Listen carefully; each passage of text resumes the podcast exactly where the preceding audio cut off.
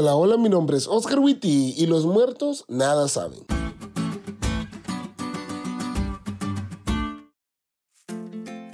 Hace algún tiempo prediqué en una campaña de barrio. Así le llamamos aquí en el norte de México a las campañas evangelísticas que se hacen en los grupos pequeños. Los hermanos habían llevado varias personas que no conocían a Jesús, y entre ellas había una señora, Doña Tere. Ella había perdido a su esposo hace ya varios años y aquí en México se celebra algo llamado el Día de Muertos. En ese día se honra a los muertos. Así que ella todos los años, para el Día de Muertos, viajaba muchas horas desde su casa hasta la ciudad donde había enterrado a su esposo. Platicando con ella le pregunté por qué hacía eso. Me contestó que si no, su esposo en el cielo se iba a sentir muy triste de que ella no fuera a visitarlo. Yo sabía que al día siguiente iba a hablar sobre lo que la Biblia dice acerca del estado de los muertos. Y a ella, que le había encantado el tema de ese día, probablemente por su religión y por su creencia, el tema que venía no le iba a gustar tanto. La hermana, líder del grupo, intentó disuadirme de hablar de eso al día siguiente, pues para que de esa manera yo pudiera crear un poco más de empatía y de cercanía con Doña Tere. Pero eso fue en vano y sabía que Dios quería que yo hablara de eso. Oré mucho esa noche pidiéndole a Dios que me diera la gracia para saber cómo decir la verdad, pero que esa verdad fuera una bendición y no un ataque. Llegó la hora del grupo, llegaron los amigos que había invitado la hermana y también Doña Tere. Comencé y expuse varios de los versículos que la lección de hoy explora y mientras ella leía en la Biblia los versículos, no comentaba como el día anterior. Leía y se quedaba callada, como meditando. Al finalizar pregunté si alguien tenía dudas y doña Tere me preguntó, ¿o sea que mi esposo no está en el cielo? No, está descansando, le contesté. Se quedó callada un rato y yo le pregunté, ¿cómo se siente al respecto? No sé, contestó ella. Sabe, eso es un acto de misericordia, le dije. Me miró con ojos de, explícate bien muchacho y piensa bien lo que vas a decir. Y yo le dije, sí, misericordia.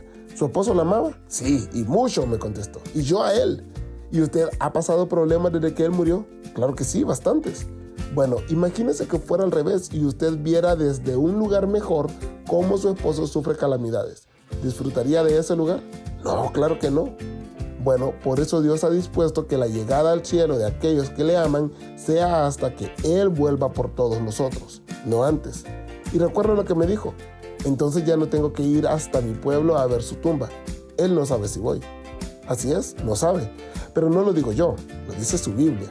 Usted lo leyó. Pues yo nunca había leído la Biblia, pero si lo dice la Biblia, lo creo. Y qué genial fuera que todos los problemas relacionados con este tema se resolvieran así de fácil.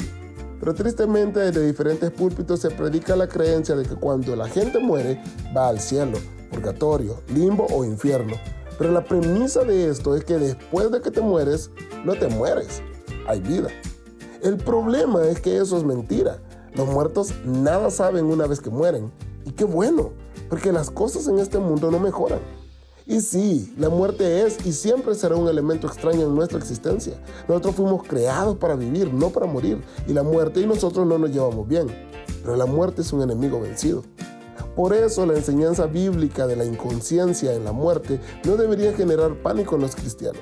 En primer lugar, a los que mueren sin ser salvos no les espera un infierno que arda eternamente ni un purgatorio temporal. Y en segundo lugar, a los que mueren en Cristo les espera una recompensa asombrosa. No es de extrañar que para el creyente la muerte es tan solo un sueño, un momento de silencio y tinieblas. La vida está oculta con Cristo en Dios y cuando Cristo, su vida, se manifieste, entonces ustedes también serán manifestados con Él en gloria.